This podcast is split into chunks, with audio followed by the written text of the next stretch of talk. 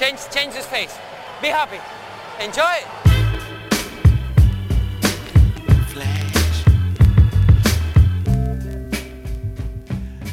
Está começando mais um episódio do podcast Dentro do Garrafão, podcast no qual a gente fala sobre tudo que está rolando no universo da NBA. Meu nome é Matheus Manes e junto comigo está Lucas Patti. E aí, Matheus, tranquilo?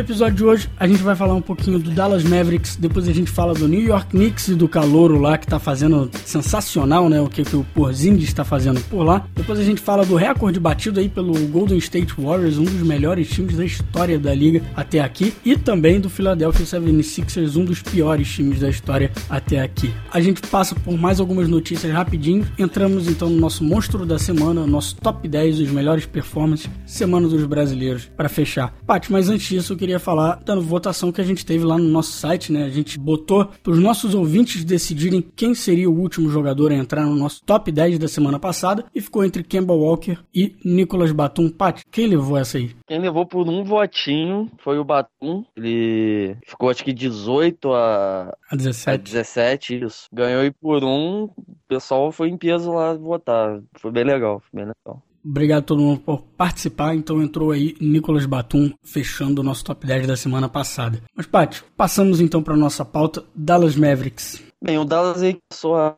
a temporada surpreendentemente bem, né? Jogando acima do esperado aí, porque também tinha jogadores machucados e tal. Chegaram a vencer seis seguidas antes de perder três jogos. Eles continuam lidando aí com contusões que eu falei em seus jogadores, o Parsons mesmo. Eles estão voltando, né, com a equipe em quadras aos pouquinhos, né? Na terça e na quarta foi a primeira vez que o Wesley Matthews jogou em duas partidas seguidas, em, em dois dias, né? Porque ele estava sendo descansado, né, em situações como essa antes. O Passos que eu falei agora parece estar tá integrado à equipe, né? Mas joga com um limite aí de tempo e descansando na segunda noite de jogos seguidos, né? Dando uma seguradinha aí. O Deron Williams realmente não vai voltar mais a ser aquele jogador, o armador sensacional que ele foi no seu período no Utah Jazz, mas esse ano é fácil perceber que a atitude dele em quadra é diferente dos últimos anos no Brooklyn Nets. Ele tá tendo um ano ligeiramente melhor do que foi no ano passado, lembrando que, apesar dele ter tido uma caída de produção acentuada na, na, nas últimas duas temporadas, né? Ele ainda era o melhor jogador daquele time do Brooklyn, que era terrível sem ele em quadra e que continua provando essa temporada que precisava muito dele, né? E sobre essa diferença de atitude, ele mesmo disse recentemente que esse grupo do Mavericks, né, é um ótimo grupo de jogadores, todos gostam da companhia um dos outros e adoram jogar juntos. Também disse que ele tá se divertindo jogando de novo e que tinha muito tempo desde que ele realmente se divertia jogando basquete. Então você vê que mudança de áreas, né, faz um muda muito também o, a perspectiva do jogador, né? É, aquele time do Net, o pessoal foi marca de dinheiro, né? Que foi o time que mais pagou todo mundo. Foi aquele. Não foi um fiasco total, mas. Não deixou. É, foi, foi. Não vamos botar que foi, né? É, e é um time com grandes líderes, né? Ele não precisa ser o líder dessa equipe. E com personalidade forte, né? Com muitos jogadores que são brincalhões. Um,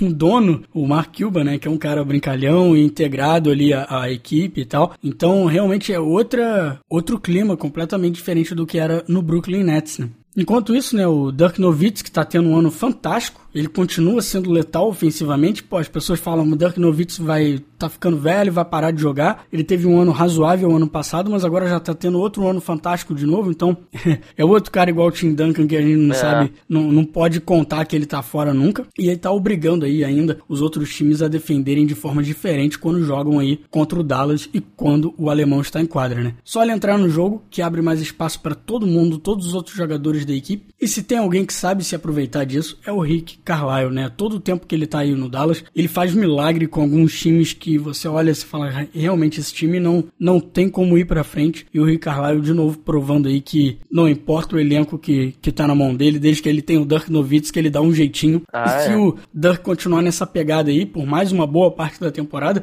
é bem possível que eles consigam de novo alcançar os playoffs. Nem tudo é muito bom, né? Uma notícia ruim para eles que o JJ Barea vai perder pelo menos aí três jogos por uma torção no tornozelo. É, o Felton tem jogado razoavelmente bem nos últimos jogos. O Felton também instável, né? Ele, em muitos jogos ele surpreende, ele parece realmente que é um jogador que, caraca, ninguém lembrava que o Felton conseguia fazer isso, mas ainda assim não é um, um grandíssimo jogador atrás do Deron Williams. Mas uma coisa também que o Rick Carlisle sempre fez muito bem é fazer o JJ Baria parecer muito bom, né? Que o JJ Baria quando joga no Dallas é fantástico, quando vai para outro time é uma bosta. E aí volta pro, voltou pro Dallas, né, no ano passado e de novo voltou a jogar bem. E, caraca, de onde vem isso, né?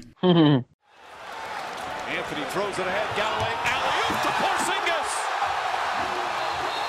Indo lá pro, pro leste, né? Uma das surpresas esse ano tem sido o New York Knicks. Eles não estão distante de onde achávamos que estariam, né? Na verdade, estão certinho na mesma posição, né, Matheus? Pelo menos até hoje que a gente tá gravando. Mas duas coisas têm surpreendido. Primeiro, é o letão lá, o Kristaps Porzingis. Por mim, é o segundo melhor calor desse ano. É, tem sido fantástico, um dos poucos calores aí que começaram já ter um impacto positivo nos seus times, né? Ele estava muito mais bem preparado, né, para a liga do que né, o pessoal imaginava e tem tido atuações muito boas no Knicks. Você falou de um, dos poucos calouros que já começaram a ter um impacto positivo, né? E realmente uma coisa que todos os anos a gente vê calouros jogando bem, mas que ainda assim não conseguem traduzir isso em vitórias para sua equipe, né? Não conseguem ajudar o seu time a vencer, apesar de estarem jogando individualmente bem ou melhores do que a gente imaginava. Esse ano a gente tem alguns calouros que estão realmente ajudando muito suas equipes. Eu acho que o Porzingis e o o Justin Winslow são os dois principais, mas o Carl Anthony Towns também tem é, é um motivo grande aí para o Minnesota estar tá começando tão bem a temporada. Então, realmente essa, de novo, né, a gente falando isso, Pat, né, mas essa classe do draft de 2015 surpreendendo tá realmente os caras muito bons vindo de lá. Uma outra surpresa aí, já que você estava falando de surpresa, é a defesa do New York Knicks, né? Mais especificamente a defesa do New York Knicks quando o Porzingis está em quadra. Com ele, o time tem a sétima melhor defesa da NBA e quando ele está no banco, a defesa cai para 24 na liga. É, aí, né, pode ver a diferença do cara, né? O cara alto pra cacete, gigante, defende bem, né? Só bota a mão pro alto já atrapalha qualquer um, né? Porque o cara é tão longo, né? Tem, tem uma envergadura tão grande que estica o braço para cima já consegue algum estouro. Passa do aro, né? Bem, o Porzingis também tem o melhor plus minus da, da equipe, né? O que significa que o time marca mais pontos que seu oponente quando ele tá, claro, em quadra, né? É, o, e o Knicks também tem o pior desempenho quando ele tá no banco. No rebote, quando o Porzingis está em quadra, o Knicks pega 8,4% mais rebote do que quando ele tá fora. Essa é a segunda melhor marca na liga, atrás só do LeBron, né? O cara ficar só atrás do LeBron é uma grandíssima coisa. É, então, você tá vendo, né? O Knicks até nos rebotes, até, até naquilo, no esforço, né, na raça, vamos dizer assim, os caras são melhores quando o Porzingis está em quadra. Ele realmente está impressionando muito. Ele tem sido provavelmente o segundo melhor calor do ano até agora, só atrás do Towns. E estando em Nova York, né, Paty, claro, a é. atenção que ele recebe é mu muito grande, né? Então, você já, já tem vários apelidos aí, inclusive o meu preferido, Porzingod. Porzingod. E, e realmente a gente vai ouvir muito falar de Porzingis. Lembrando que do Knicks também, outro, outro jogador jogador que jogou bem por lá e criou uma sensação tão grande foi o Jeremy Lin, né? Então a gente é. vê aí o, o, potencial do, da mídia de Nova York quando se agarra alguém, quando gosta de alguém, como aquilo vira realmente um fenômeno no mundo todo, né? É, mas o Lin foi só aquele período de 18 jogos lá e morreu. Mas se ele continuasse no, no, no Knicks. Knicks, cara, ia continuar com, com o Lin Sanity até hoje, tá ligado? E o, e o Linha, inclusive, ele jogou mal nos últimos anos, não foi tão bem no Rockets, foi pior ainda no Lakers, mas agora a gente já tá vendo ele jogando muito bem de novo é. pelo Charlotte Hornets, sabe? Então depende muito também do estilo de jogo e o Hornets também tá, tá surpreendendo. Vamos falar do Hornets mais para frente em outros episódios, mas é outro time que também é. Tá bonito, tá ficando legal. É um time que mostra que, cara, você espaça seu, seu jogo ofensivo, bota as pessoas para arremessar três do lado de fora, bota arremessadores capazes, né, na sua equipe e você já vai ter um, um ataque bom, sabe? Porque era um ataque péssimo na outra temporada e tá virando bom, bom nos, nos últimos jogos. O time tá indo, né? Bem, Carmelo teve um comentário sobre o Kristaps muito bom durante a, uma entrevista, né? Ele disse que Porzingis vai liderar essa organização, né, o Knicks, muito depois de eu me aposentar. Espero que possamos erguer um ou dois títulos antes disso acontecer, né? Claro, o cara quer ganhar título, né? Então você vê até o Carmelo. Carmelo tem falado é. muito bem do Porzingis, né? E o Porzingis tem, é, não só com os técnicos, não só com os fãs, muito também com os jogadores, tem causado muitas boas impressões, né? Todo mundo tá tá, tá, de, tá de parabéns, vamos botar, né? É. Pô, tem jogo aí que ele é muito melhor, vai muito melhor que o Carmelo, que é o cara, né? É, esse é o negócio, né? O Carmelo tá podendo tirar um pouco o pé do acelerador, não tá tudo nas costas dele nessa temporada. Pô, temporada passada acho que ele era o cara que mais arremessava, agora nem, acho que nem, ele tá arremessando bem menos também, né? Com um cara de 2 metros e 300 arremessando até de 3, você vai precisar arremessar pra quê? Jump shot. Curry trying to hit. Uh, Bogut was knocked away. Save. Curry for three. Yes.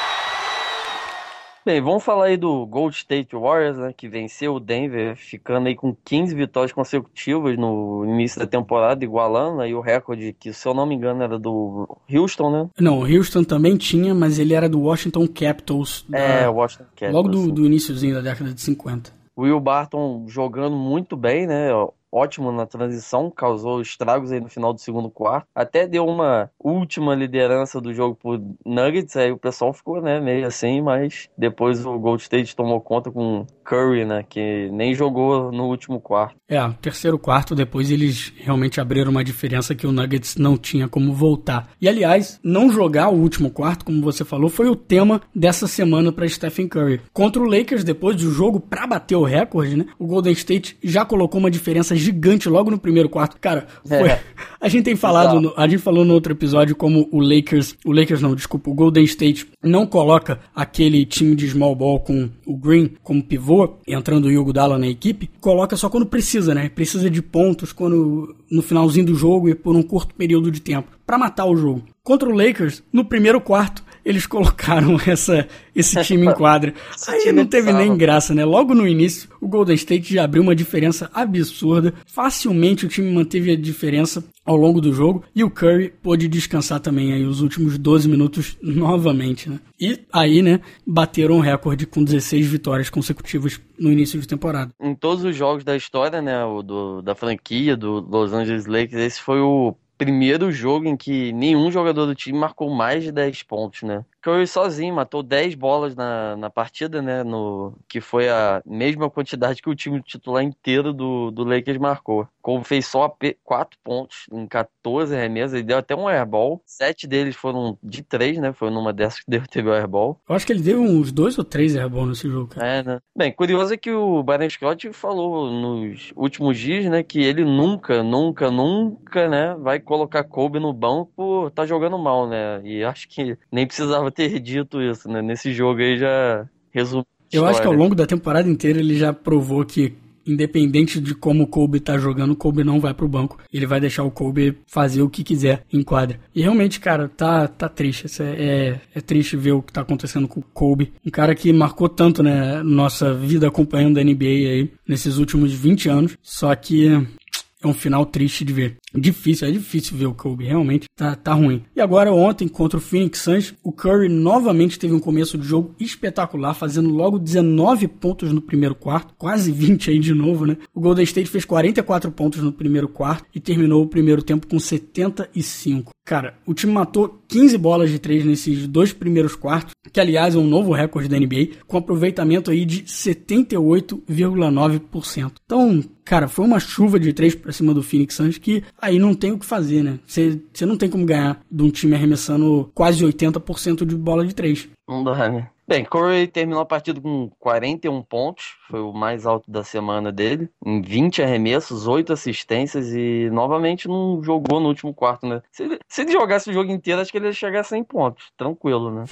é, enquanto isso, o Draymond fez seu segundo triple-double do ano, né? O único da semana, 14 pontos, 10 assistências, 10 rebotes com 100% de aproveitamento em os arremessos no jogo, né? Incrível isso. É, 100% arremessando com a bola rolando e 100% também da, da linha de lance livre. Só 14 pontos, mas 14 pontos com uma eficiência imbatível. Enquanto isso, do outro extremo da tabela, né, a gente tem o Philadelphia 76ers. Se o Golden State está 17 e 0, o Philadelphia está 0 e 17. Com uma derrota aí para o Houston, junto com essas 17 derrotas e as últimas 10 derrotas da temporada passada, o Philadelphia se tornou aí o primeiro time profissional americano a perder 27 jogos seguidos. E é uma pena, né, Paty? É, tristeza, né? A última vitória aí, né, foi dia 25 de março de 2015 é uma pena até, porque o 76 chegou a, perto de vencer, né, várias partidas desse ano, principalmente nas últimas duas semanas, né? Só que o time não tá conseguindo fechar o jogo, né, e cai para cima dos jogadores todo esse fardo, né, de uma sequência tão ruim de derrotas, né? Mas vale apontar que isso não é tanta culpa deles, né? O plano de San Henrique continua, né, procurando escolhas e jovens talentos aí para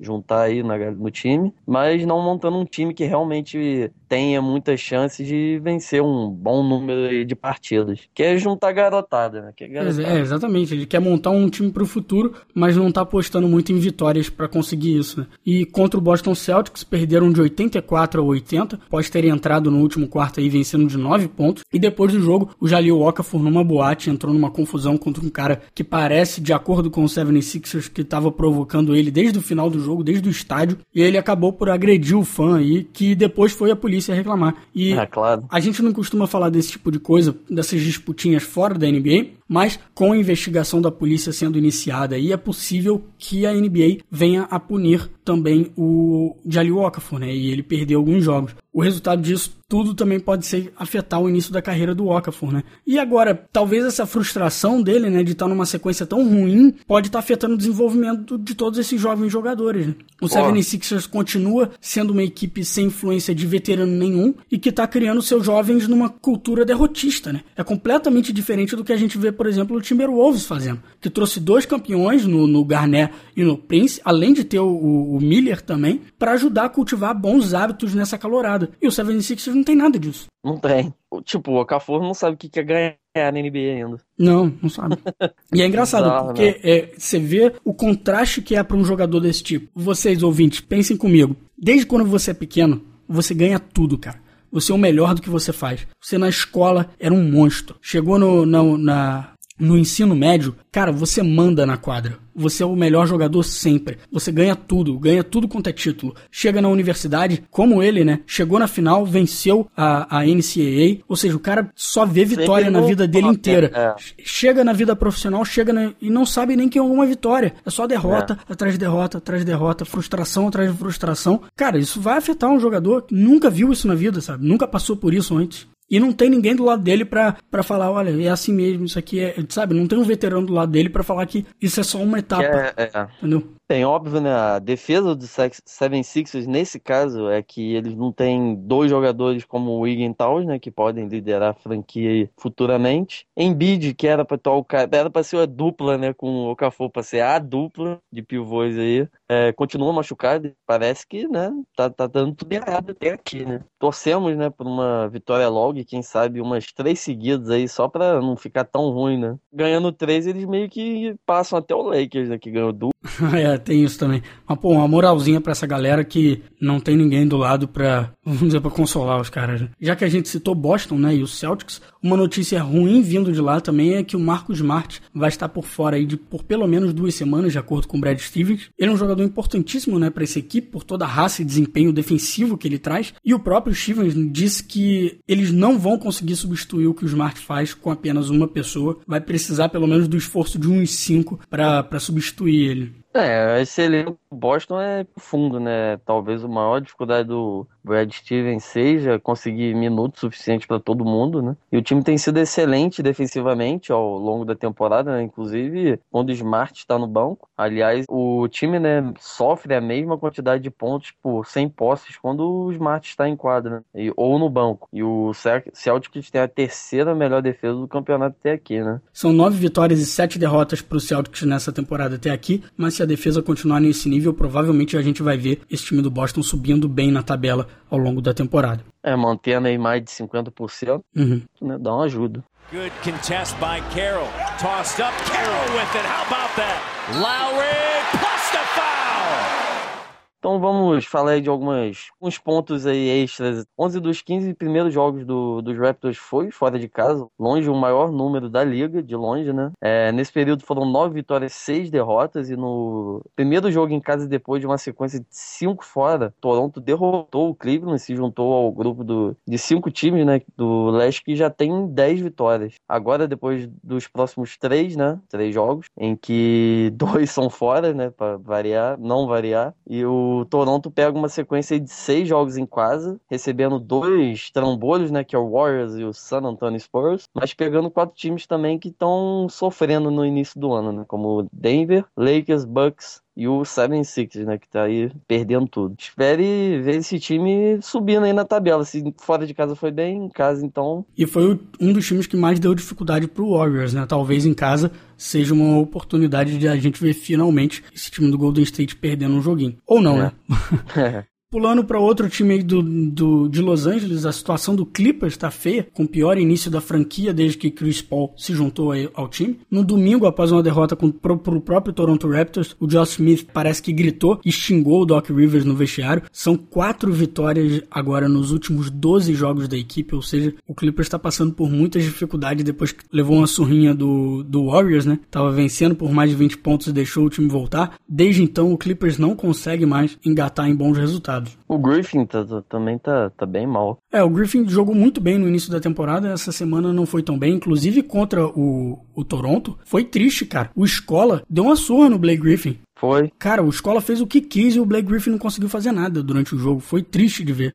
Chegou nem 10 pontos. Não, eu acho que ele terminou com 8 ou 9 pontos só. É, foi com 9. Não, é, é aquilo que a gente falou, né? O time perdeu o Valanciunas e agora eles estão jogando num, num, time um pouco mais baixo, mas que tá, acabando, tá indo muito bem, né? É tipo o small ball deles lá também tá bom. Bem, Anthony Davis no jogo de ontem, né, contra o Clippers, machucou o joelho depois de uma colisão com o Chris Paul que o tirou do resto da partida. A equipe médica do Pelicans anunciou que ele sofreu apenas uma contusão tostão, né? E não é nada nada sério, né? É, vamos ver, vamos ver, né? Vamos ficar de olho aí, porque se o Pelicans perdeu o Anthony Davis também, dá adeus aos playoffs, porque a, se a coisa já tá difícil agora, se perder o Anthony Davis, acabou, né? É, é o jogador lá. É fim da temporada. Falando um pouquinho de outro jogador grande aí nos últimos anos, o Dikembe Mutombo teve seu número 55 aposentado pelo Atlanta Hawks essa semana, então outro cara aí sendo reconhecido pela sua passagem na NBA, né? Paul George has 30 and here's a three and that's PG for three more. And good, that's it. Really good win. Really, really good win here. Chegando então na última parte do nosso episódio, vamos falar aqui do, das melhores performances dos jogadores que mais impressionaram ao longo da semana, mas o mais importante, Paty, quem é o monstro dessa semana na NBA? É, rapaz, essa semana não deu para ele não. Essa semana foi o Paul George lá do Indiana. É, que, peraí, peraí, Paty, não é o Stephen Curry? Não, bem, ele ficou empatado com o Kawhi e o, e o Duran, né? Na, qual jogador a gente ia fazer o nosso top 10 aí. Dessa vez não deu pra ele, não, né? Perder, não tá jogando no último quarto, também não tá merecendo ganhar monstro. é, mas olha o que ele fez jogando só no último quarto. 28 pontos por jogo sem jogar o último quarto não é pouca coisa, não. Mas Paul George, realmente, essa semana, que semana. Semana do Pacers, né? O, o Pacers engatou numa sequenciazinha aí de quatro vitórias seguidas e sete nos últimos oito jogos jogos que tá impressionante, né? Pô, tá, os caras tão demais. E o Paul George voltou com tudo, né? Quebrou a perna temporada passada, voltou lá pro finalzinho, agora, agora tá mostrando que é o Paul George mesmo. E não, e não só voltou, como ele tá melhor do que no ano anterior a ele se machucar, né? Tá, tá arremessando muito bem. O Paul George tá, tá absurdo. Tá metendo umas bolinhas de três e tudo. Essa semana aí, né? Três jogos que ele ganhou, ganhou tipo 37 de diferença do Milwaukee, 17 do Washington, 12 do Chicago. Fez aí 31 pontos, 7 rebotes, 4 assistências, um roubo de bola. Fez 4 turnovers, mas o que acontece, né? Arremessando aí mais de 50% de 2, mais de 50% de 3 e quase 90% de lance livre. Então, realmente uma semana incrível do Paul George, que contra o Washington Wizards marcou 40 pontos e foi a primeira vez nessa temporada que alguém chegou nessa marca com aproveitamento de 70% ou mais em seus arremessos. Ele arremessou aí 73%. Um jogo realmente dominante do Ala, que matou ainda 7 bolas de 3 em 8 tentativas. E nesse jogo ainda o Pacers teve a melhor performance de uma equipe da linha de 3 na história da NBA. Foram 19 bolas de 3 feitas da equipe com aproveitamento aproveitamento de 73% nelas. Caraca. Surreal, cara. Surreal. Porra, ele, esse jogo ele fez de 14, de 19 arremessos. Caramba. O cara matou tudo. Pat, e quem fecha então aí o top 10 dessa semana? Bem, o top 10 aí fica empatado então o Kawhi que fez 23 pontos, 8 rebotes, 4 assistências, 2 roubos de bola na semana. Fica junto aí com o Duran com 30 pontos, 8 rebotes, 3 assistências também lá em, lá em Oklahoma. Tem o Stephen, claro, tem que ter o Stephen, 28 pontos, 8 assistências, 4 rebotes, muito bem lá. Sem jogar nenhum último quarto. Tem o nosso ex-vice vice monstro, né, Matheus? O Harden que jogou muito essa semana, mas o time perdeu duas vezes, então não foi o monstrão. É, então é aquilo, né? Realmente o, o Harden teve os melhores números da semana, mas como regra do nosso monstro da semana, é. você também precisa vencer, e não foi o caso do Houston Rockets. É, o Houston perdeu duas, ele ganhou uma. Ele que fez 24 pontos no jogo, 40 no outro e 50 no último, só para manter a média boa aí. Bem, depois do Harden temos aí o Kevin Love, o Paul Millsap, o Anthony Davis, Russell Westbrook e finalizando aí o Kemba Walker, que essa semana ele entrou de vez. É, se ele ficou de fora da outra semana aí por conta de vocês, por um. Agora a gente tá colocando de volta o Kemba Walker aí. Pat, então, pra gente finalizar esse episódio, como é que foi a semana dos brasileiros aí? Bem, essa, essa semana aí, quase todo mundo jogou, teve estreia, né? Vamos falar da estreia aí do Felício, jogou dois, quase três minutinhos, dois pontos só. Foi o primeiro dos pontos aí da carreira, uma bandejinha lá que bateu no ar na tabela entrou. Bandejinha não, foi arremessinho. Arremessinho, arremessinho. O Cabloco, né, que ainda tá jogando na D-League, ele fez aí dois jogos essa semana com 10 pontos, 6 rebotes, o Nogueira não jogou, né? Ele estava lá no time do que tá sem o Valencianos, ele tá lá para cobrir, mas não tá jogando. O Raulzinho, que acho que foi a melhor semana dele aí, jogou mais de 20, 24 minutos, 8 pontos, 4 assistências, 2 roubos de bola, menos de um turnover. E contra o Lakers, né? Sempre contra o Lakers, que todo mundo vai bem, ele chegou aí a marca de 10 pontos, a primeira vez na, na carreira aí. E no Lakers, né, o, o Herta jogou um jogo só, jogou um quarto inteiro, 7 pontos, 2 assistências, mais 3 turnovers, né? O time do Lakers é bem ruim. É, o Hertas também teve um início bem fraco da sua carreira na NBA até agora, né? Apesar de ter ido bem na, na pré-temporada, né? Na hora que tá valendo mesmo, até agora não mostrou muita coisa boa, não. Bem, o Varejão, né? Agora a gente pode falar que tá jogando mal de fato, né? Ele quase na remessa também o rebote que é bom, ele não tá pegando tantos assim. Bem, vamos lá para Leandrinho, né, que tá no time do Gold State, né, é, contra o Lakers, né, de novo eu falo contra o Lakers, todo mundo vai bem, ele fez 13 pontos, e contra o Phoenix Suns, seu ex-time, né, time que ele começou na NBA, ele fez 21 pontos aí, acho que eu nem lembro a última vez que ele jogou tão bem, né, acertou quase tudo que tacou. Bem, lá em Washington, o Nenê jogou 15 minutos, 8 pontos, 4 rebotes, 1 turnover. Começou até bem a semana aí, com 18 pontos, 7 rebotes contra o Pistons, mas depois piorou, jogando até 1 minuto e 44 contra o Boston, né? E o Nenê, né, como machucou a panturrilha esquerda, deve perder o próximo jogo aí, ficar mais... Já que ele só jogou 1 minuto e 44, né, agora ele deve ficar de fora de vez. Bem, o Thiago aí, né, como a gente viu, jogou pouquíssimo, perdeu os últimos três jogos e pode perder mais pra frente, alguns também, porque ele se machu machucou o quadril jogando aí. Tomara que não seja nada grave, o pessoal volte né, a jogar. Torcer aí pelos nossos brasileiros. Paty, então aproveitando agora para falar um pouco do, do, comentário do Wilson lá no site. Wilson, novamente, cara, muito obrigado por deixar. Ele deixou um monte de sugestão do que falar. Uma das coisas foi o Porzingis. Ele pergunta também se o Warriors vai aguentar esse ritmo até os playoffs. Wilson, sinceramente, eu acho que sim, porque o time tá descansando muito. Você vê, a gente tá falando aqui como o Curry não jogou os últimos, os últimos últimos três quarto quartos dos últimos jogos, sabe? Então, eles não estão se esforçando demais para fazer o que eles estão fazendo e acho que conseguem carregar isso por bastante tempo. Se vão ficar com 82 vitórias e nenhuma derrota, eu acho que não. Mas ainda assim, vai, vai ficar, se não 70, quase 70 vitórias, deve estar no futuro dessa equipe sim. E, Paty, uma das coisas que ele pergunta é: quais brasileiros, na sua opinião, estão aí em piores condições? Que tá no início ainda, né? Mas quem tem papel mais relevante? É, o Lakers, o time é horrível, né? Aí não ajuda o, Hertas, né? Questão Cabloco Bebê, né? É, eles não são nem a primeira, claro, nem a segunda, acho que são a terceira ou a quarta escolha para jogar na posição deles. Eles são titulares e jogam bastante lá na D-League. Então, ele pergunta aqui se isso não vai prejudicar potencialmente a, a chamada deles para a seleção. É, pra seleção pode, pode dificultar mesmo. Mas eles têm melhorado. O Caboclo melhorou bastante. Ele foi uns da semana passada, no caso da D-League. É, eu acho importante eles estarem jogando, cara, porque. É, não, é isso mesmo que eu falo. É, tá jogando é importante. E a D-Liga é muito mais forte do que muita liga que tem aí. É, sim, e o importante para eles não é ficar no banco agora e jogar pouquinho nos jogos do Toronto, né? É ter tempo em quadra, é se acostumar a jogar num ritmo um pouco mais puxado e tal. Porque eles não vão ter realmente espaço nesse time do, do Toronto, como você falou. Então é melhor que eles estejam jogando na D-League, por mais que realmente vai prejudicar um pouco potenciais chamadas para seleção, só que pelo menos vai estar tá desenvolvendo o potencial deles, né? É, assim, claro que eles, óbvio, querem jogar a Olimpíada aqui no Rio, né? Mas, pô, os caras têm 21, 24 anos Acho que Caboclo tem 21, sei lá. Não, então, com 25, 26 ele já vai estar em outra Olimpíada de novo pra cacete. Sim. E uma coisa só, você falou do o Splitter ter uma relevância, né? Até porque realmente ele é quase, não diria sexto homem, ele não chega a ser um sexto homem, mas ele tá uma parte importante da rotação de pivôs da, da equipe do Atlanta. O Nenê realmente vai perder um pouco de relevância ao longo do tempo. Ele, você vê como ele jogou um pouco, um, teve um jogo bom e tal, mas no, no geral, esse time do Washington tá tendendo cada vez mais a utilizar um verdadeiro small ball, assim vai ter cada vez, cada vez menos espaço realmente pro Nenê jogar. Eu não concordo 100% com isso, não acho que seja o melhor caminho a se tomar, só que realmente o Nenê não tem conseguido produzir tão bem, né? Eu acho que Varejão também pode ser o último ano dele,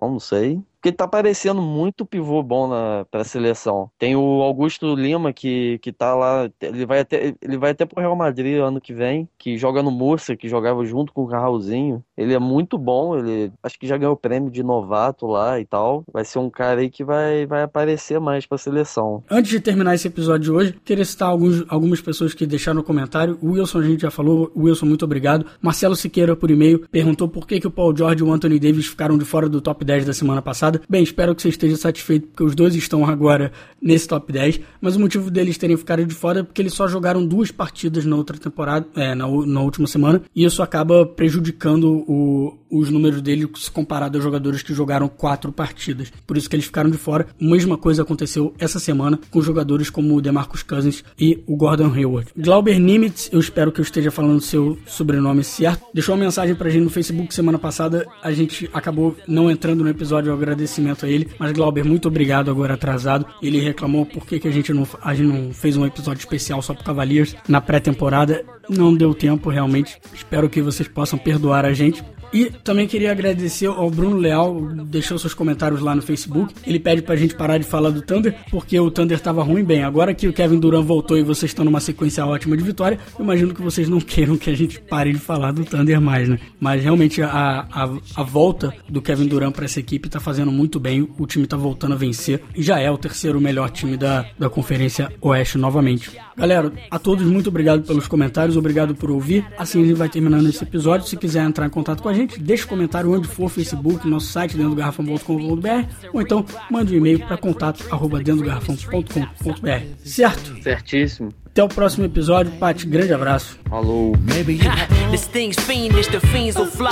I'm a genius, my jeans are shot at heat rock. Huh? Mama raised me well, but see pops at three o'clock. He locked the freeze box and turned on CL Smooth and Pete Rock and put it on repeat while I walk for three blocks. Same three blocks I beat for 10 years. Attempting to shift my speed to fifth gear. My career is close, it's what I fear the most. Will I hear my own folks when they clear the smoke? I feel fearless, but feel the pulse of hip hop. My nature is treacherous, toxic, Vin Rock. Huh? I've been plotting and scheming. Watch, I got a mean crossover with the arena shot.